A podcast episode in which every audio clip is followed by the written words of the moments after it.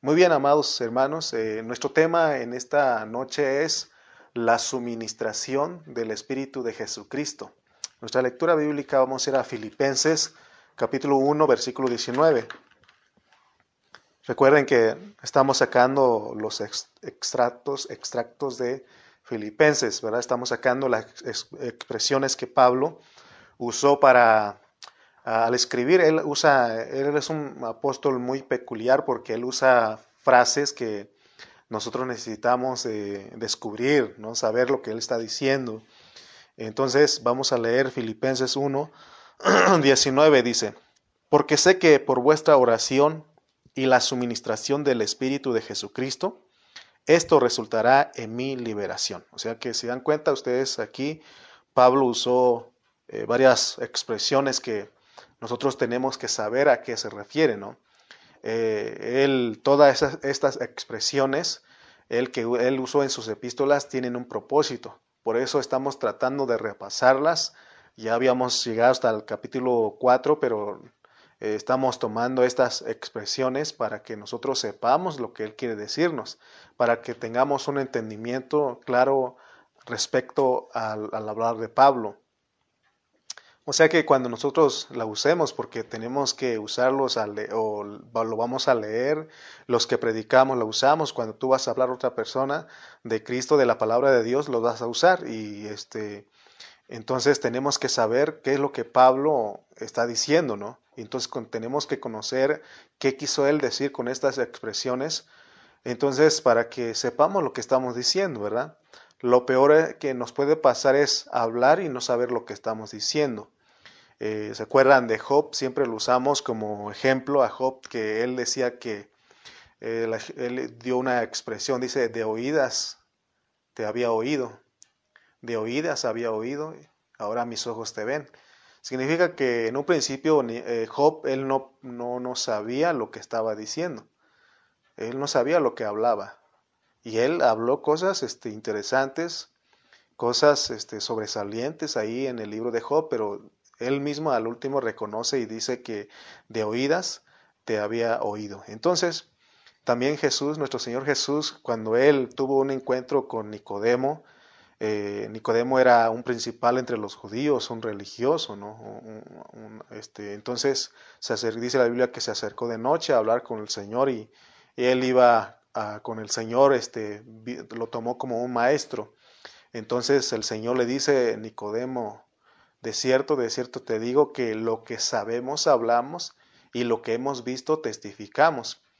Entonces, la idea, lo que queremos con esta epístola a los filipenses es de que sepamos lo que estamos diciendo, que cuando usted use las expresiones que Pablo usó, usted sepa lo que está diciendo. Por eso dijimos que dije hace un momento que eh, lo, lo, triste sería que usemos, que hablemos lo que Pablo habló y no sepamos lo que él está diciendo.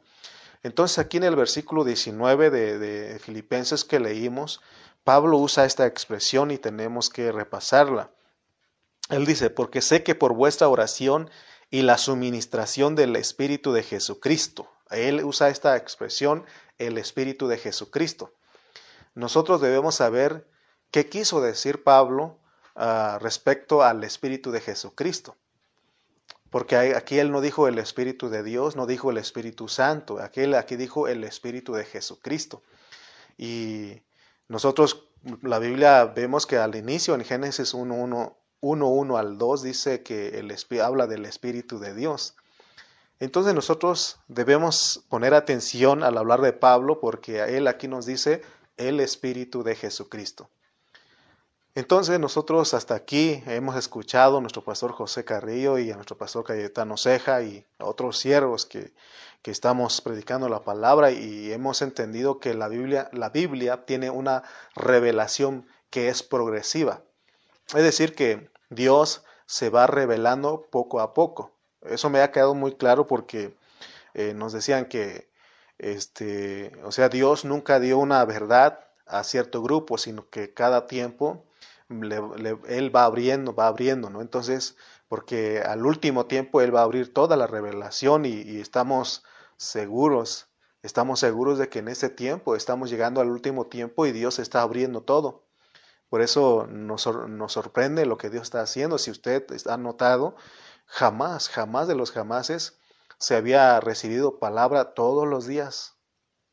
Todos los días. Ahorita en este tiempo, todos los días de la semana, estamos recibiendo palabra. Entonces, porque Dios está abriendo todo. Eh, eh, antes de esta pandemia, hablando en este ministerio, eh, estamos hablando de aquí de casa, ¿no? Entonces, se tenían los seminarios cada seis meses y luego cada año.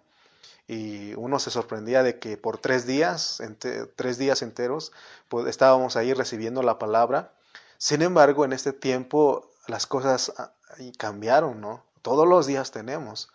Entonces es porque Dios se desde vino revelando su palabra poco a poco, pero en este último tiempo está revelando, está abriendo todo. Entonces nosotros tenemos que estar muy atentos eh, porque me acuerdo también que la expresión que usó el Señor que dice de cierto, de cierto te digo, significa que Él dice atención, atención. Esa es la palabra que está resonando en mi oído eh, en mi mente, ¿no? Eh, ahí está, porque Dios quiere hablarnos a nosotros.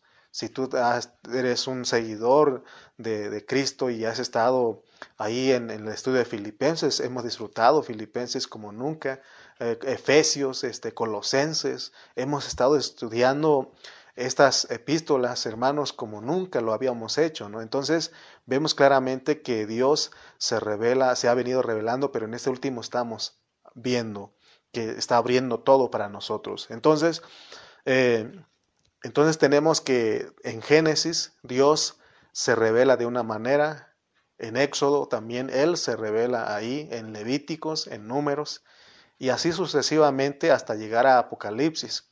Entonces, si nosotros eh, vemos toda la Biblia, este, desde Génesis hasta Apocalipsis, tenemos una revelación completa de lo que es Dios. Amén. Es imposible eh, conocer la totalidad de Dios leyendo un solo libro de la Biblia. Eh, necesariamente tenemos que leer y estudiar los 66 libros para saber la realidad de Dios. Eh, vuelvo a repetir, estamos, damos gracias a, Dios por la vida de nuestro pastor José Carrillo porque Dios lo ha llevado este, a estudiar cada libro, ¿no? Ahora es por libro, no es por pensamientos o algún tema en específico, sino que ahora es por libros entonces cada día estamos comprendiendo más la realidad de Dios, de lo que es su revelación. Amén. Entonces, aquí tenemos en Filipenses, aquí estamos en Filipenses 1.19 y dijimos que la expresión que habló Pablo es el Espíritu de Jesucristo. Tenemos que comprender esto, qué significa eso, qué, qué quiso él decir con esta expresión. Entonces, cuando hablamos del Espíritu de Jesucristo, tenemos que ir a la Biblia, tenemos que ir al principio de la Biblia y entender qué Dios quiere decirnos. Tenemos que seguir los pasos de Dios como espíritu. Eh, vemos que desde el principio de la Biblia en Génesis tenemos al Espíritu de Dios.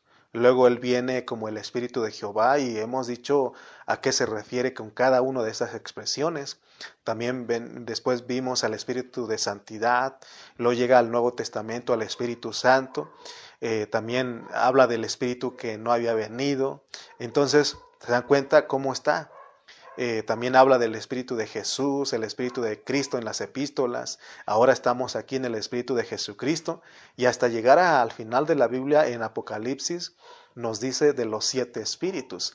Y cuando se habla de los siete espíritus, muchos hermanos que no conocen a Dios dicen, entonces son siete espíritus, hay siete espíritus, pero en realidad sabemos que es la intensificación del Espíritu Santo. Amén. Ya ven, se dan cuenta que la Biblia dice que ah, al final la maldad se iba a aumentar. De la misma manera, Dios no se, Él no se queda, Él intensifica a su espíritu. Entonces, ya hemos hablado todo esto, pero ahorita lo que queremos enfocarnos es esta expresión que está registrado aquí en Filipenses 1.19. Entonces, vamos poniendo atención, pues. Entonces, si nosotros somos de los que estamos atentos, ponemos atención, Dios nos revelará su palabra. Por eso hoy, hoy queremos hablar del Espíritu de Jesucristo. Entonces, ese es otro título que el Señor adquiere en su palabra, el Espíritu adquiere en la palabra al entender que la Biblia no está escrita a la ligera, ustedes vean que todo tiene su, propósito. se le quitas una palabra, si le quitas este, un coma, un punto, todo eso, hermano, eh, entonces estamos saliéndonos de la, de la realidad, pues, de lo que Dios nos quiere hablar. Por eso la Biblia no está escrita a la ligera, sino está bajo una reflexión divina, porque fue Dios el que inspiró a los hombres para que escribieran. Amén. Estas palabras, lo que Pablo escribió, lo que Dios eh, inspiró a Pablo a escribir, están bajo un significado específico. Entonces, si nosotros eh, vemos todo esto y Dios nos está revelando, entonces seremos los, los que los muy agradecidos y estaremos dando gracias a Dios porque nos está mostrando o porque nosotros sí estamos entendiendo su hablar. Entonces en el versículo 19 tenemos, porque sé que por vuestra oración y la suministración del Espíritu de Jesucristo. Aquí en, eh, Pablo, en este, en este versículo, él usa esta expresión, Espíritu de Jesucristo. ¿Se dan cuenta que él no dice Espíritu de Cristo? Porque él tuvo una razón para decirlo. Tampoco dijo el Espíritu de Jesús. Tampoco dijo el Espíritu de Cristo Jesús sino que aquí el asunto es de que él dice el Espíritu de Jesucristo. El Espíritu de Jesucristo y hace algo aquí, esta expresión, eh, esta expresión Espíritu de Jesucristo dice que es la que nos suministra para nuestra salvación.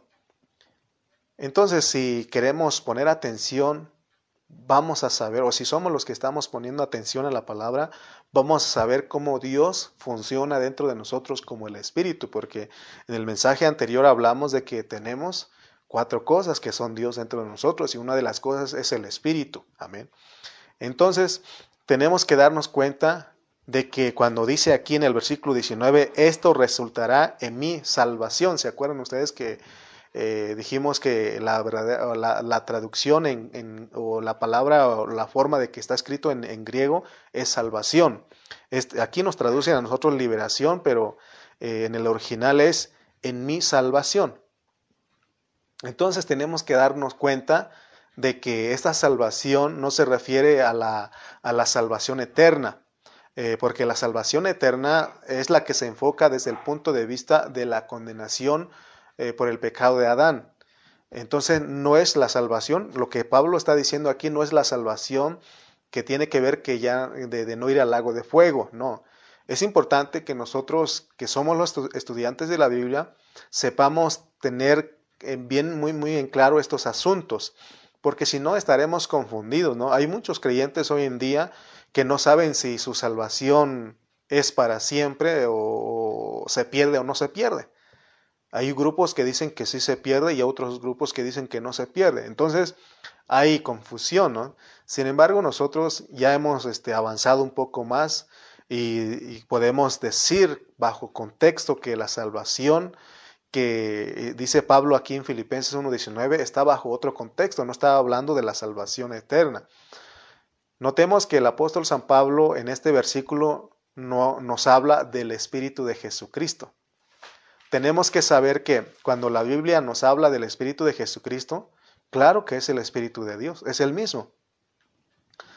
Porque Jesucristo es Dios. Solamente que Pablo usó para, para este, enseñarnos algo, ¿no? Entonces, estamos, estamos claros de que cuando habla aquí del Espíritu de Jesucristo, está hablando del Espíritu de Dios, no está hablando de otro Espíritu. Cuando Pablo usa esta expresión bajo un contexto eh, específico, él quiere que nosotros eh, estemos en lo correcto, porque estamos hablando del Dios que se hizo hombre. Por eso él usó en cada uno de sus epístolas, eh, él usa el Espíritu de Jesús, el Espíritu de Cristo, el Espíritu de Jesucristo, o el Espíritu nada más. Entonces tenemos que saber qué es lo que él nos quiere decir, ¿no? Entonces él al escribir esto quiere que estemos eh, en lo correcto, eh, que sepamos lo que estamos diciendo. Amén. Entonces tenemos la expresión Espíritu de Jesucristo, el Espíritu, la suministración del Espíritu de Jesucristo. Aquí esta palabra es una palabra compuesta de dos palabras, Jesús, Cristo. Cada vez que en la Biblia está unido ese nombre Jesús, Cristo o Jesucristo, primariamente nos quiere dar a entender que Él es humano, porque primeramente va Jesús. ¿Verdad? Entonces, porque Jesús Cristo es humano, divino, o sea, el Señor fue humano, divino.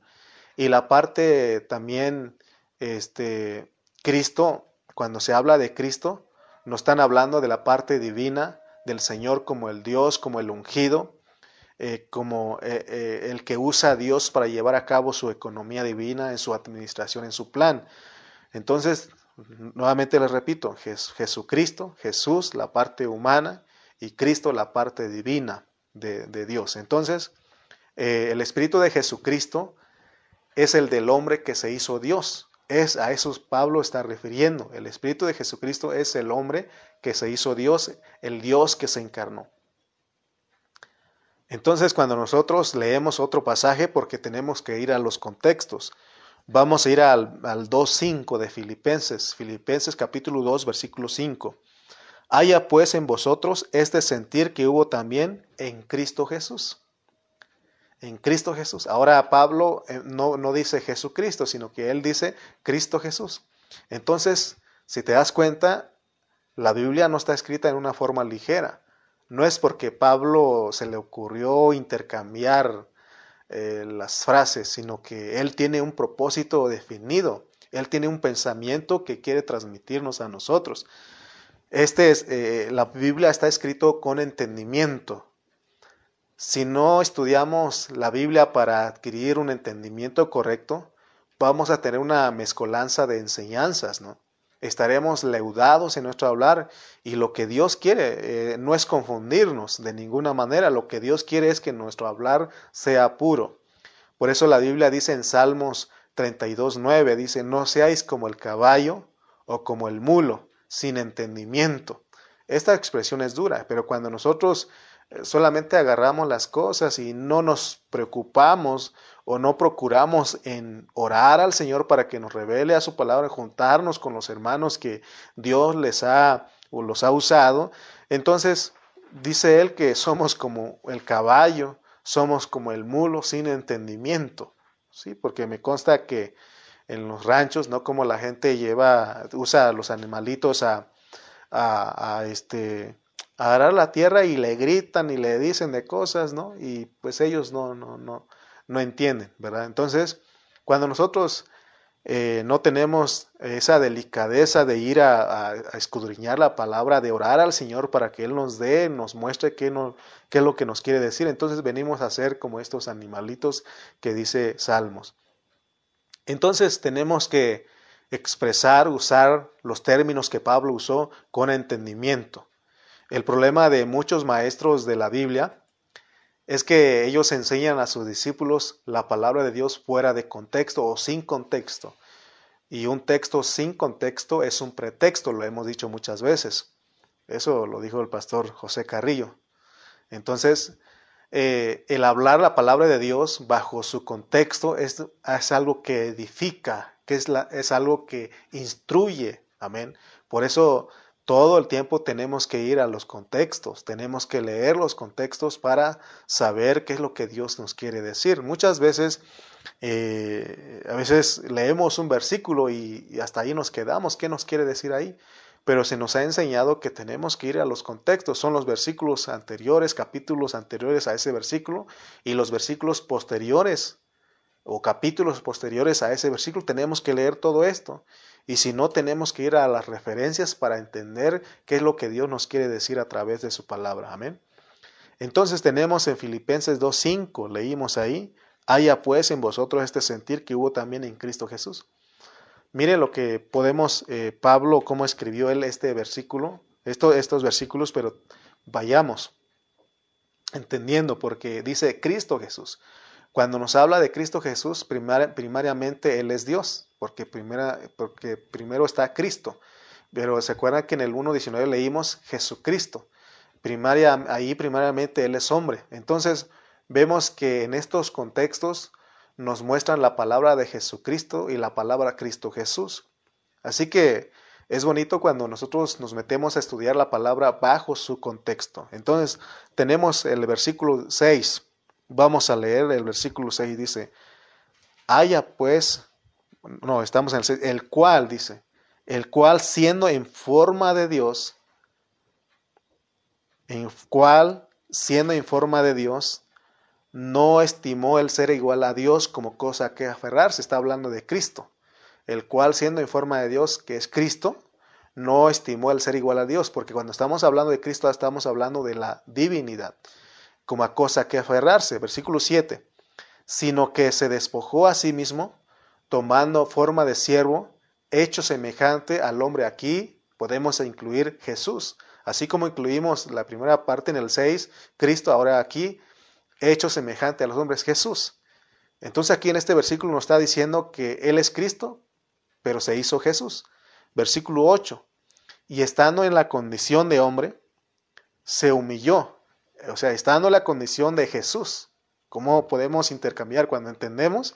Cuando dice, estando en la condición de hombre, o sea, Jesús se humilló a sí mismo, haciéndose obediente hasta la muerte y muerte de cruz. Se dan cuenta que todo tiene una, una lógica, tiene lógica lo que estamos hablando, ¿no? O sea, la palabra tiene una razón de estar escrito de esta manera.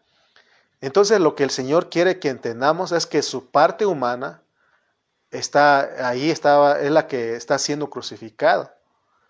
Él es crucificado como hombre, a pesar de que él es él es Dios. Eh, vemos que su elemento divino estaba con él, nunca se separó de él. Solamente cuando leemos Mateo 26, 27, 46, Dios desamparó a Cristo en la cruz porque Él tomó el lugar de los pecadores, es decir, Él llevó nuestros pecados y fue hecho pecado por causa de nosotros. Amén. Entonces, aquí gracias a Dios que como somos buenos estudiantes de la palabra, porque, vuelvo a repetir, hemos estado escuchando a nuestros pastores, a nuestro pastor José Carrillo, a nuestro pastor Cayetano Ceja, y a otros siervos que están en el ministerio. Y eso va enriqueciendo nuestro entendimiento, nuestro hablar, nos estamos constituido, perdón, constituyendo más de Dios, de Cristo, del hablar, del verbo. Amén. Entonces, porque en el ministerio llevamos una carga de enseñarles la palabra del Señor. Noten que no estamos haciendo mucho énfasis en el ministerio, pero estamos hablando de donde estamos, pues, porque yo no puedo hablar de donde yo no estoy.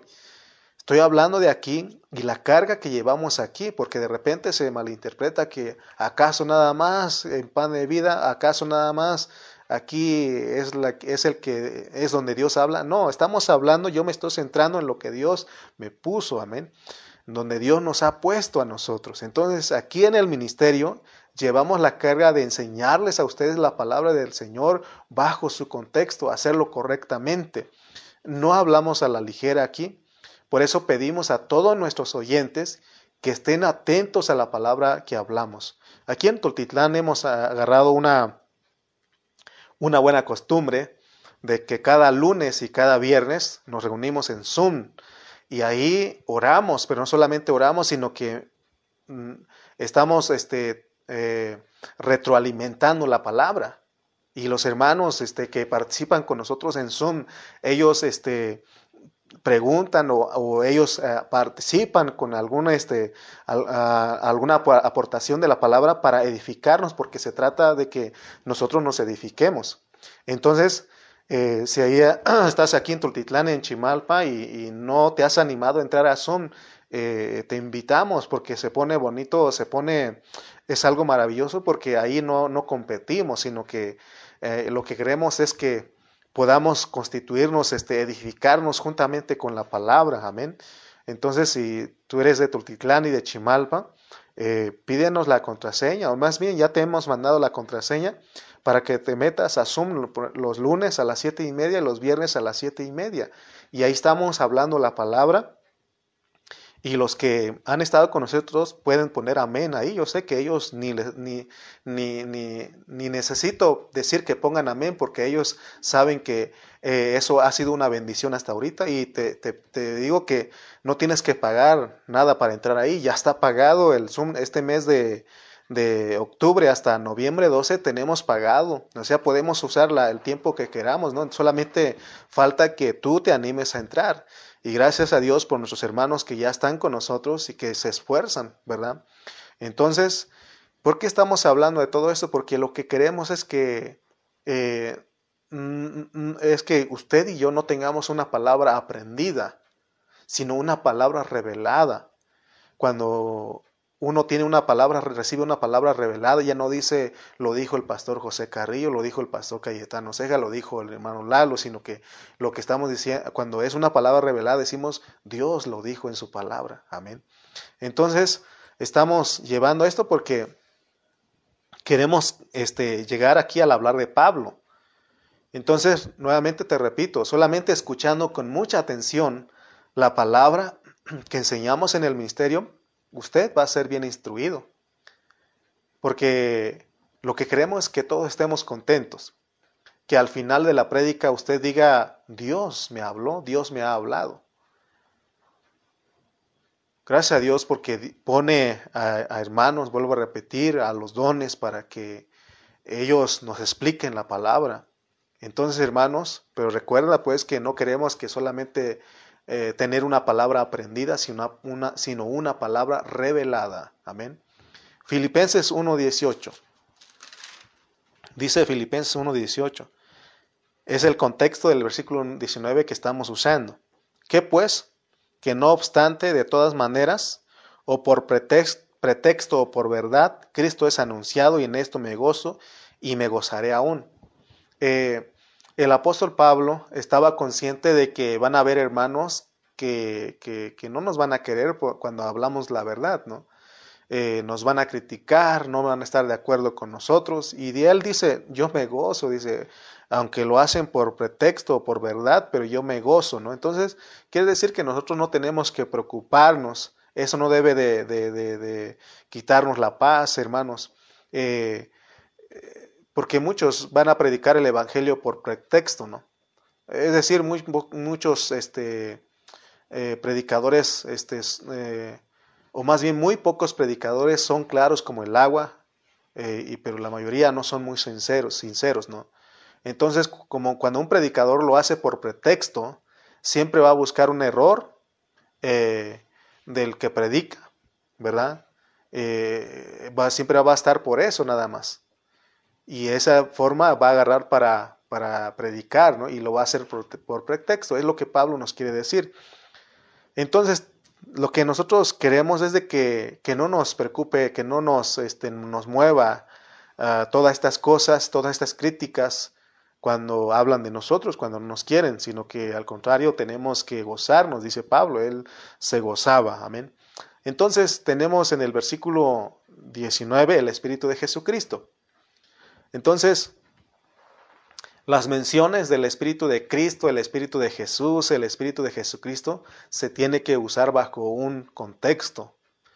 Cuando usted lea la Biblia y, tiene, si usted lee ahí y dice Espíritu de Cristo, eh, tiene que ir al contexto para, para saber qué es lo que quiere decir, a qué se refiere. Entonces, vamos a ver por ejemplo, cuando habla del Espíritu de Jesús, cuando usted lea la Biblia, el Espíritu de Jesús, eh, vamos a ir a Hechos 16, 7. Hechos 16, 7. Hechos capítulo 16, versículo 7.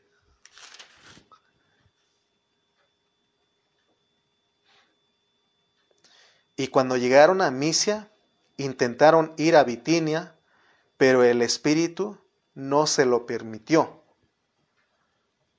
En el texto griego, en griego aquí, aquí nos traducen a nosotros espíritu de, solamente el Espíritu, pero en griego dice el Espíritu de Jesús. Entonces, este Espíritu de Jesús está, se relaciona con los sufrimientos del Señor. El Señor llevó una, una vida de sufrimientos.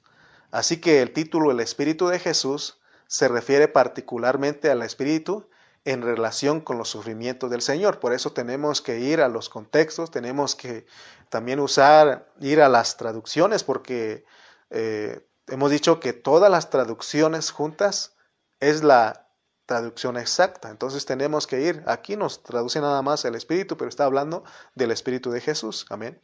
Entonces el Espíritu de Jesús se relaciona con los sufrimientos del Señor. Amén.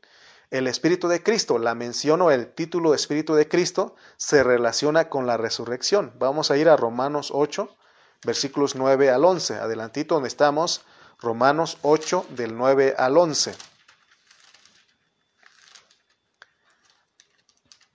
8, versículos 9 al 11 dice, Mas vosotros no vivís según la carne, sino según el Espíritu, si es que el Espíritu de Dios mora en vosotros. Y si alguno no tiene el Espíritu de Cristo, no es de él. Entonces aquí vemos que Pablo habla del Espíritu de Cristo.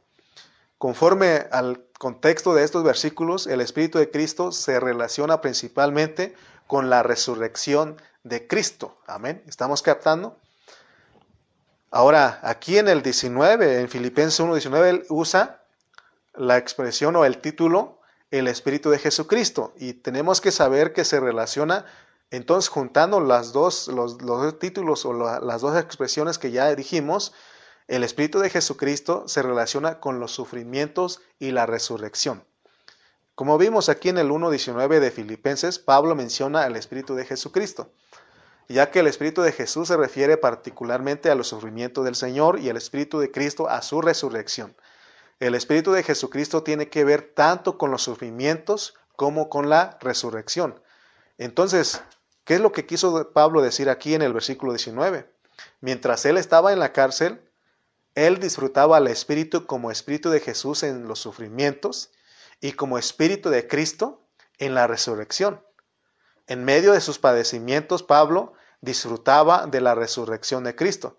Por eso, por esta razón, para él, el Espíritu para él era el Espíritu de Jesucristo, porque él sabía que tenía el Espíritu dentro de él, pero él, para él le llegó a entender, porque, porque por un lado estaba sufriendo, pero también él podía estar gozoso. Fíjense, nosotros aquí en Tultitlán hemos usado esta expresión sufriendo con gozo. Es lo que estaba Pablo estaba eh, Pablo este, experimentando, él estaba sufriendo con gozo, porque él llegó a entender que el espíritu que estaba suministrando en él e, era el espíritu de Jesucristo. Entonces, te das cuenta que eh, se puede sufrir con gozo. Es lo que Pablo nos quiere transmitir. Gracias a Dios que Él nos ha dado al espíritu todo inclusivo. E, este espíritu todo inclusivo, inclusivo perdón, es un espíritu maravilloso que es rico porque contiene todos los elementos que nosotros necesitamos para ser salvos. Pero recuerde de qué salvación estamos hablando. No la salvación de ir al lago de fuego, sino la salvación del momento. Cuando estás en un momento difícil, una situación difícil, Él llega y te salva. Y, en otras palabras, el Espíritu de Dios tiene todos los elementos para salvarnos de cualquier cosa, de cualquier circunstancia. Entonces, Dios no solamente es nuestra salvación para no ir al lago de fuego. Dios es también nuestra salvación para librarnos de una cárcel, para librarnos de una enfermedad. Es precioso entender que Dios es nuestro yo soy. Él es el yo soy. Así como le dijo a Moisés, diles que yo soy te envía. Es el mismo del Dios, es el mismo Dios de nosotros. Jesús cuando él vino a, eh, eh, cuando él caminó en esta tierra, él usó esta declaración, eh, esta expresión, él dijo, yo soy. Entonces, él como, él, como yo, el yo soy, él, es un cheque en blanco para nosotros. Ahí tú puedes apuntar, poner, escribir lo que tú necesitas. Él te dice en esta hora, yo soy tu sanador, yo soy tu redentor, yo soy tu Dios, yo soy tu refugio, yo soy tu salvación, porque Él es la salvación. Entonces aquí tenemos algo similar. Tenemos a Dios como el Espíritu, el Espíritu de Jesucristo. Él tiene todo lo que nosotros necesitamos, hermanos. Por eso Pablo decía, me gozo y aún me gozaré. Porque él estaba sufriendo en la cárcel, pero a la vez él se gozaba. Él se gozaba al ver que había gente que estaba en contra de lo que Dios lo puso a hacer. Más adelante en el capítulo 2 hablamos de los perros, ¿no? De los mutiladores del cuerpo, de la gente que predicaba el evangelio por contienda, ¿verdad? Para añadir más sufrimiento a, a las aflicciones de Pablo. Pero él llegó a gozarse en medio de todo eso porque él tenía al Espíritu de Jesucristo. Amén. En el mensaje pasado hablamos de que si se trata de la gracia, Dios está dentro de nosotros como la gracia. Si se trata de Dios como Cristo, Él está dentro de nosotros como Cristo. Todo lo que corresponde a Cristo es para que nosotros lo, experimentemos. Entonces aquí estamos, nos estamos enfocando, enfocando a Dios como el Espíritu. Él como el Espíritu está dentro de nosotros. Dios para poder estar dentro de nosotros tuvo que pasar por un proceso. ¿Se acuerdan que en el folleto de la salvación completa hemos hablado de todo eso? Entonces cada título que Dios como Espíritu tiene en la Biblia, cuando usted lo lee en su Biblia, es porque Él ha pasado por un proceso para venir a hacer eso lo que nosotros necesitamos. Entonces vemos que al inicio de la Biblia, al principio de la Biblia, empieza con la mención el Espíritu de Dios. Eso lo leemos en Génesis 1 del 1 al 2. Es, eh, cuando él habla del Espíritu de Dios tiene relación con la, tiene que ver con la creación, ¿verdad? Entonces debemos poner atención eh, para que todos los nombres del Espíritu, todos los títulos del Espíritu en la Biblia, eh, debemos saber que están bajo un contexto para suministrarnos de algo, mis hermanos. Por eso aquí en el versículo 19 de, de, Filipenses 1, Pablo estaba preso y él usa la, el título La suministración de Jesucristo porque él sabía eh, lo que estaba experimentando, lo que estaba viviendo y es lo que nos quiere transmitir a nosotros. Si vamos aprendiendo poco a poco las expresiones de Pablo, vamos a saber cuándo nos tiene que auxiliar Él como el Espíritu de Cristo, cuándo nos tiene que auxiliar como el Espíritu de Jesús, cuándo nos tiene que auxiliar como el Espíritu de Cristo Jesús, etc. Entonces, de acuerdo a lo que estamos hablando, cuando estamos presos por predicar el Evangelio, necesitamos que la suministración del Espíritu de Jesucristo, no solamente la, el del Espíritu de Jesús ni de Cristo solamente, sino que necesitamos la suministración del Espíritu de Jesucristo. Ejemplo, si nosotros vamos a la oración y oramos diciendo, Señor, suministrame con el Espíritu de Jesucristo, entonces tú le estás diciendo a él, Señor, estoy preso y estoy sufriendo. Entonces necesito el suministro del Espíritu de Jesucristo. ¿Es correcto orar así? Si estamos presos y si estamos en una cárcel, si estamos sufriendo. Es correcto orar así. Pero si no estamos presos, si no estamos en la cárcel, si no estamos por los sufrimientos, por predicar el Evangelio, entonces no tenemos que orar que Él nos suministre el Espíritu de Jesucristo. No sé si nuestra hermana Ana Ayala está comprendiendo eso porque esa fue su pregunta hace tiempo, ¿verdad? ¿Por qué no tenemos que orar? O sea, tenemos que orar de acuerdo a lo que estamos viviendo, porque entonces, porque somos los que entendemos qué es lo que, todo lo que Dios puso, dispuso en su palabra para nosotros. Entonces solamente, como dijimos del cheque, pues es para que tú pongas ahí lo que tú necesitas. Amén. Entonces, cuando estás sufriendo, estás eh, en la cárcel, estás eh, en una situación difícil, necesitas orar. ¿Por qué? Por el Espíritu, que te suministre el Espíritu de Jesucristo. Amén. Tenemos que aprender a orar porque cada contexto tiene un nombre de Dios como Espíritu. Y Pablo fue experto en poner todo eso en las epístolas. Por eso necesitamos conocer a qué se refiere, a qué se enfoca él para que nosotros también lo disfrutemos, porque se trata de experimentar todo esto, ¿no? Porque podemos estar pidiendo cosas a Dios y Él nos puede decir, no sé qué me estás pidiendo. Amén. No sé qué me estás pidiendo. Porque Él, Él sabe de antemano que lo que nosotros necesitamos, pero Él quiere que se lo digamos, que toquemos las palabras claves que mueven su corazón. Porque él también, la Biblia dice, pedís y no recibís, porque pedís mal. Entonces nosotros tenemos que saber, amén. Tenemos que saber pedir. Por eso estamos estudiando Filipenses, estamos repasando otra vez los términos, las expresiones que Pablo usó para tener bien claro todo esto. Amén. Entonces, por ejemplo, si yo tengo hambre, no le voy a pedir a mi esposa un refresco o un vaso con agua. O a pedir carne, ¿no? Pollo. Entonces, entonces te das cuenta a lo que estamos hablando. Tenemos que saber. Por eso dice, pedís y no recibís porque pedís mal. Por eso en Romanos 8:26 es Dios es tan bueno, hermano. Dios es tan bueno porque Él pone su espíritu dentro de nosotros. Y mire lo que dice Romanos 8:26.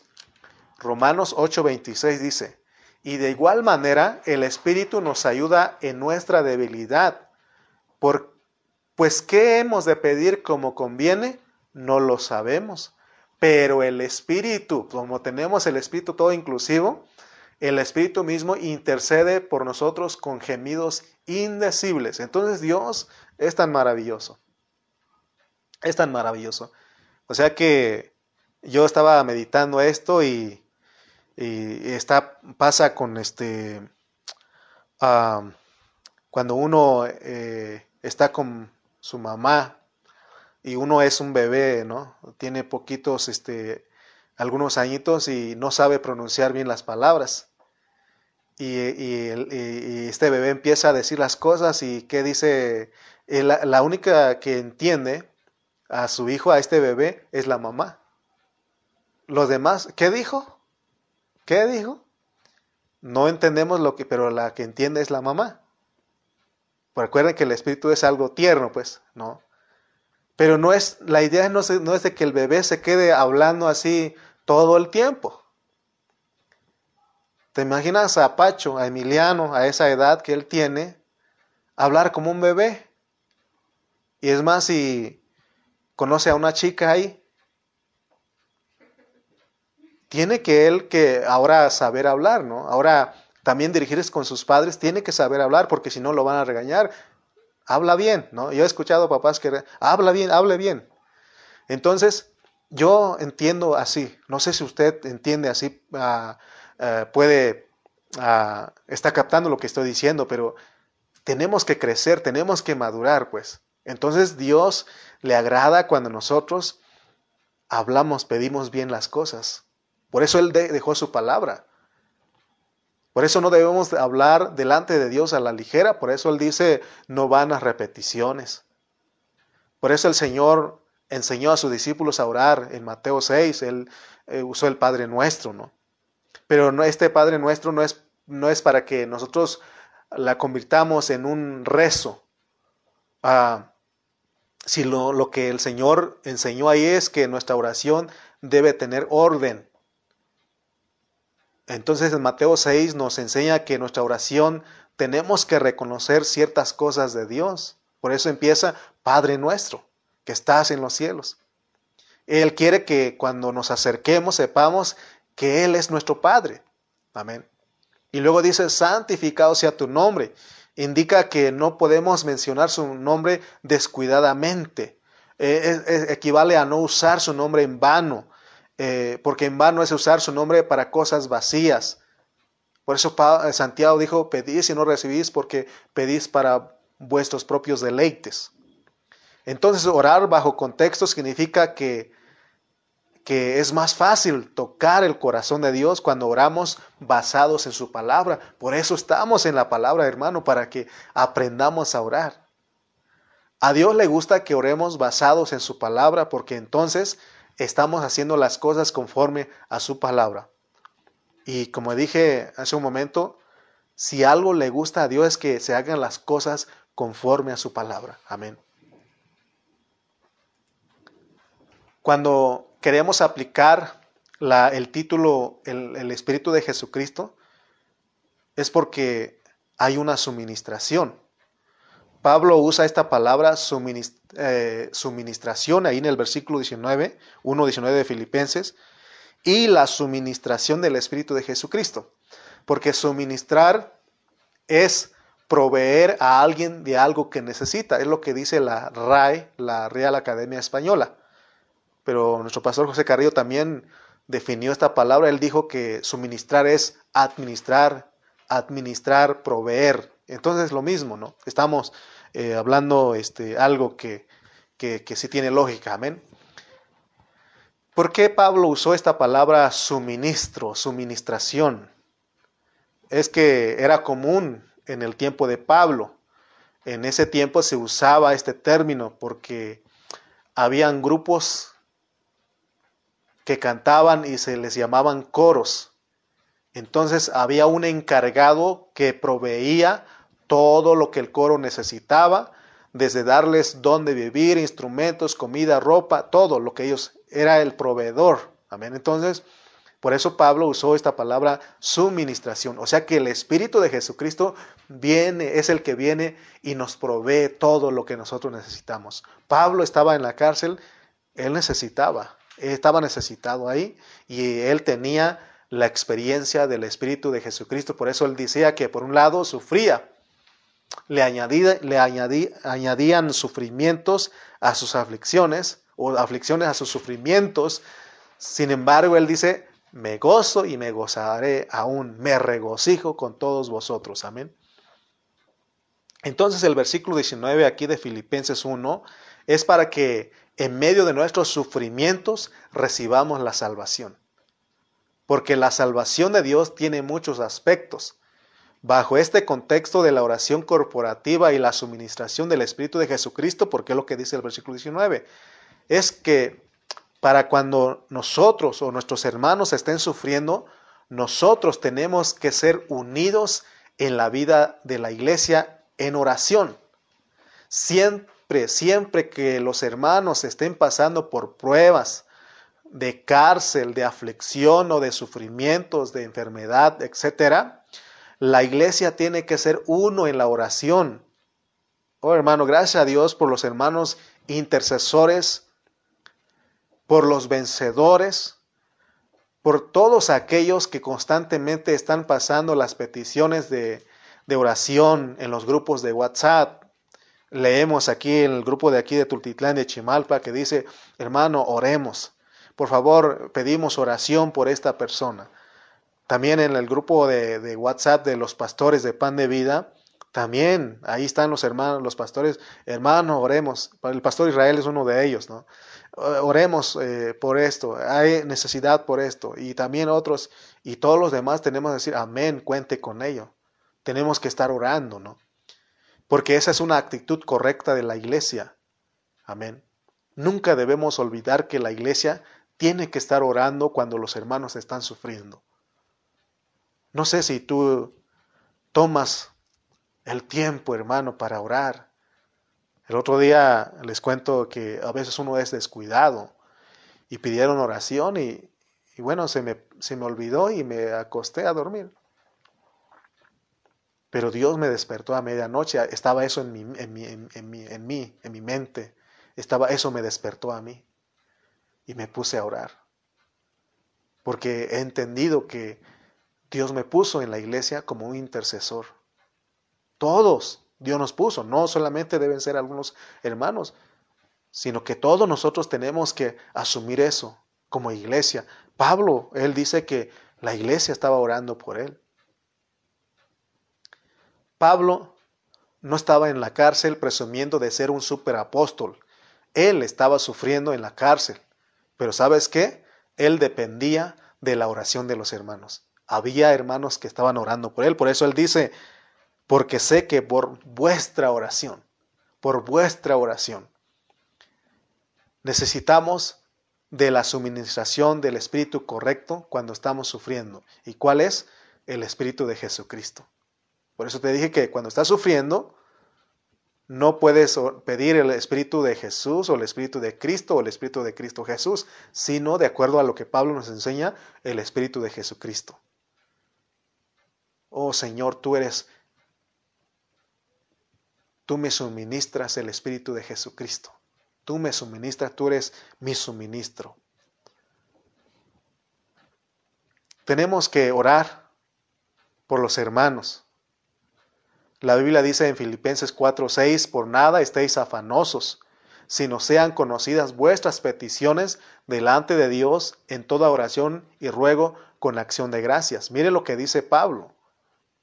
Tiene que ser conocidas las peticiones sean conocidas vuestras peticiones, ahí lo dijo en Filipenses 4, 6.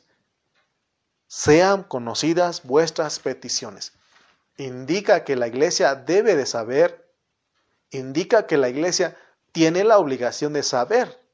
No sé si estoy exagerando, pero quiero que veas que la iglesia tiene que saber cuando tú estás pasando por alguna necesidad. Es lo que Pablo dice, sean conocidas vuestras peticiones. ¿Sabes qué? En, en el tiempo que llevamos, muchos hermanos nunca piden oración. No piden oración porque no han aprendido lo que es el cuerpo de Cristo. En Efesios nos está enseñando lo que es el cuerpo de Cristo, hermano. Debemos depender los unos de los otros. ¿Cómo está eso? Entonces no hay que depender de Cristo si el Cristo es el, es la, es el cuerpo. Él es la cabeza, pero Él es el cuerpo. Y Él también son los miembros, hermanos. Amén. Entonces, él, la iglesia tiene que saber que cuando estás necesitado, cuando estás sufriendo, cuando estás pasando por una prueba, para que nosotros estemos orando. Amén. Pero tristemente hay muchos hermanos que no piden oración. Y luego dicen, es que estuve enfermo, estuve en esto, pero no pides oración. No nos es molesto. Si usted dice, hermano, ore por mí, por favor. Hermanos, oren por mí. Ahí estamos para orar por usted y también ustedes están para orar por nosotros. El dar a conocer nuestras peticiones, eso es estar apegado a la palabra porque la, la palabra lo dice. Pablo le dio mucha importancia a la oración de la iglesia, por eso él dice, porque sé que por vuestra oración. Muchos no tienen claro el concepto de que la oración puede hacer. ¿Se acuerdan ustedes cuando, en Hechos 12:5 cuando Pedro estaba en, custodiado en la cárcel? ¿Pero qué hacía la iglesia? La iglesia hacía sin cesar oración a Dios por él. Amén. ¿Te das cuenta que la importancia de la oración de la iglesia, que tiene la oración de la iglesia? Por eso aquí en Tultitlán nos reunimos los, los lunes, en, Chimalpa nos reunimos los viernes. Ahorita por, por esto, lo que estamos viviendo, estamos a través de Zoom, ahí estamos hermano, y, te hacemos, te hago otra vez la invitación, no tienes que pagar nada, ya lo pagamos. Ya lo pagamos, ya está pagado, solamente es para que entres. Bueno, paga un poquito de tus datos, ¿verdad? Ponle unos 20 o 50 pesos ahí y te, te aguanta. Pero para estar a usar esa aplicación ya lo pagamos. Amén. Y si no haz como otros hermanos, ahorita no podemos estar en, en, en grupos eh, grandes, pero hay hermanos que se están juntando ahí y están escuchando la palabra, hermano. Fíjense que la oración, de acuerdo al hablar de Pablo, es un misterio. ¿Sabes por qué? Porque Dios no hace nada si no hay personas orando por nosotros. Dios no hace nada si no hay personas orando. Cuando el Señor Jesucristo ascendió en resurrección al cielo, él está a la diestra del Padre y está ministrando en el santuario celestial. Y dice la Biblia claramente en Romanos 8:34 que Cristo es el que murió, más aún el que también resucitó, el que además está a la diestra de Dios, el que también intercede por nosotros. El asunto de la intercesión viene desde lo, más profundo del corazón de Dios. Nosotros debemos saber todo esto, porque esto es una vida cristiana normal, que tú des a conocer tus necesidades y que los demás estemos orando. Esa es una vida cristiana normal. Eh, eh, una vida cristiana normal es aquella donde los hermanos permanecen orando. Nuevamente te repito, gracias a Dios por los intercesores que Dios ha dado aquí en Tultitlán y en Chimalpa, y en los lugares, porque siempre hay un remanente, hermano ya sea en Burlington, ya sea en Ontario, en Red Bluff, en donde, en Pachuca, donde, donde están los hermanos, donde, donde está una iglesia local, siempre hay un grupito de intercesores. Y esa es una vida, o sea, eh, cuando, cuando los hermanos permanecen orando, es una iglesia, una vida cristiana normal. Pero como dije, hemos visto hasta acá que solamente un pequeño grupo Gracias a Dios por esos hermanos que en WhatsApp usted le pone algo. Hermanos, oremos por fulano de tal. Y salen esos hermanos rápido así, hermano. Dicen, amén. Si sabe contar, cuente con ello. Oh, gracias a Dios por esos hermanos, orando juntos. Ahí estamos. Pero hay hermanos que no dicen nada. Porque no han entendido lo que estamos hablando. Pero si tú eres uno de que estás entendiendo, Tenemos que estar en comunicación. Yo me imagino que en cada iglesia local tienen un grupo de WhatsApp ahí y ahí dan las, las, eh, las, notificaciones, ahí ponen las peticiones de oración. Es más fácil, ¿no? Y si tú, es, es, es muy confortable cuando tú dices, amén, cuente conmigo, hermano. Está, estoy orando por usted. Oh, eso conforta, hermano. Eso anima. Pero pones una petición de oración y nadie responde. Nada, hermano. Todo silencio. Dices, ¿qué está pasando aquí? Ni los grillos se escuchan. Gracias a Dios por esos hermanos que han entendido. No hay otra forma, no hay otra cosa que hacer. Pablo aquí nos enseña, porque sé que por vuestra oración, los intercesores, los que oramos, nos hacemos uno con Cristo para que Dios nos dé salvación en toda situación. Por ejemplo, si hay problemas en tu matrimonio, tiene que ser sabido. A veces eh, tenemos miedo, nos da vergüenza, no sé. Si estás enfermo, ahora de esto del, del, del, del COVID, hermano, hay hermanos que no dicen nada, como que les da pena. Entonces, ¿cómo? Entonces, ¿para qué Dios nos puso en la iglesia entonces? Que alguien me explique. Si alguien está enfermo, tiene que hacerlo saber. Si alguien está en la cárcel, tiene que hacerlo saber. ¿A quién tienes que acudir? A la iglesia. No vas a ir con la... Con, con, Dios no te manda a otro lugar con la iglesia, hermano.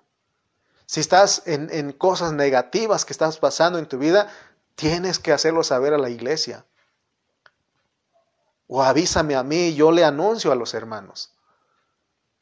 De ataque, si tienes un ataque del enemigo, necesitas la oración, porque dice que nuestra lucha no es contra carne y sangre y necesitamos la oración de los hermanos.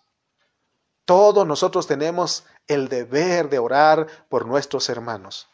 Es lo que Pablo está diciendo. Mire, Pablo, hermano, Mire lo que él dice, porque sé, porque sé. Creo que los filipenses llegaron a tal grado de vivir esta realidad que, que, Pablo, que ellos estaban orando, orando, orando. Pero no sé si podemos decir, porque sé que, oh tultitlenses, oh chimalpenses, sé que vuestra oración, no sé si realmente toda la iglesia está orando, pero vuelvo a repetir, hay un pequeño remanente que está orando. Por esas tres, cuatro, cinco familias que entran. Chimalpa solamente son tres familias. Cuatro familias mucho, cuando mucho. Aquí en Tultitlán somos varias familias, aquí así como en Chimalpa, pero entran pocos. Como seis familias nada más, cuando mucho aquí en Tultitlán. Y las demás familias, las demás familias. Espero que estés orando en tu casa, así como dice Juanito, hermano, no puedo entrar, pero estoy orando con ustedes. Pero acuérdate, pues, Juanito, que también está el Zoom. Júntate con alguien que puede, hermano, que podamos orar juntos. Amén. Porque sé, significa que el apóstol tenía una certidumbre Oh, hermano, él estaba seguro de que estaban orando por él.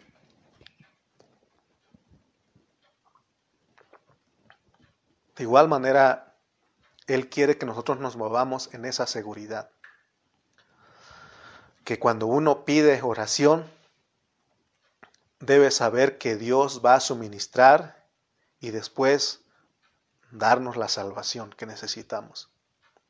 Que no se nos olvide los ingredientes del versículo 19. Cada día que Dios nos da vida, tenemos que estar en oración recibiendo el suministro y como resultado somos liberados. Cada día de nuestra vida, cada día que Dios te da vida, es para que nosotros estemos en oración, para que nosotros recibamos el suministro del Espíritu de Jesucristo y como resultado somos liberados. Amén. Porque tenemos que orar porque estamos sufriendo, o porque otros hermanos están sufriendo. Acuérdate que si otro hermano está sufriendo, tú mismo estás sufriendo porque somos miembros los unos de los otros. Todos nos dolemos, todos nos gozamos. Amén. Pablo, aquí en el versículo 19, él no, no pedía ser liberado, o sea, salir de la cárcel. Él no estaba orando eso. Él estaba hablando de que aún en prisión él quería estar sin afán, sin preocupación, que aún en medio de eso él podía gozarse, estar contento. Y esta es una lección para todos nosotros, porque a veces queremos que Dios nos quite las cosas. Yo he, escuchado hermanos decir, hermano, ¿qué cree que en mi trabajo estaba una persona que me hacía ah, la vida imposible, me decía de cosas y todo eso, pero oré y el Señor, eh, al Señor y lo despidieron? Imagínense cómo oramos nosotros. Sin embargo, Pablo, él no oró para que Dios lo sacara de la cárcel, porque él sabía que Dios lo llevó para un propósito. Y esta es una, debe ser una lección para nosotros. No, no, tenemos que orar para que Dios nos quite los problemas, porque dice que todo ayuda para bien. Amén. Entonces, puede ser que el problema, los problemas persistan, continúen, pero puedes estar tranquilo. Esa es la salvación, confiando en la soberanía del Señor, porque Él en su palabra dice que ninguna prueba os ha sobrevenido que no pueda considerarse humanamente soportable. Dice, Dios es fiel y no permitirá que seáis puestos a prueba, a prueba más allá de vuestras fuerzas. Al contrario, dice, junto con la prueba os proporcionará también la manera de superarla con éxito. Amén. Entonces, para nuestra salvación al momento, porque no estamos hablando de la salvación del, lago de fuego. Eso, gracias a Dios, ya nos salvó de eso. Pero estamos hablando de la salvación al momento cuando estás sufriendo. Por un lado, debes de saber que la iglesia está orando por ti, pero tienes que saber, dar a conocer tus peticiones, tus peticiones sean conocidas. Y por el otro lado, tenemos al Espíritu de Jesucristo que nos provee, que es nuestro suministro, nos provee lo que nosotros necesitamos y entonces resultamos siendo salvos. Bendito sea Dios, ¿no? ¿Cómo podemos? ¿Estás sufriendo? Necesitas la oración de la iglesia, necesitas la suministración del Espíritu de Cristo, entonces eres salvo. No que, no que el problema se te sea quitado o que estés sano. No, de que a pesar de que esto continúe, persista, tú estás tranquilo, tú estás en paz y dices, Jehová dio, Jehová quitó, bendito sea su nombre. Amén. Continuemos en la próxima el próximo mensaje hablando de esto porque es bien importante conocer todos estos, estos detalles. Muy bien, vamos a orar, mis hermanos. Gracias a Dios, vamos a dar gracias a Dios por su palabra.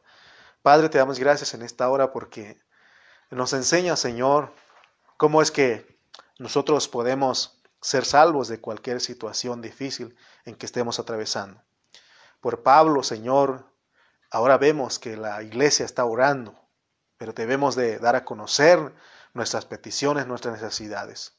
Y también tenemos la suministración del Espíritu de Jesucristo. Oh, gracias Dios, porque es tu sabiduría. Porque tú eres el que nos equipa, Señor. Porque tú eres, Señor, el que te has dado a nosotros.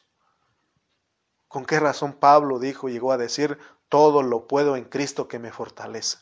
porque Él llegó a experimentarte, a vivirte a ti, Padre. Es lo que nosotros queremos al escuchar de Pablo.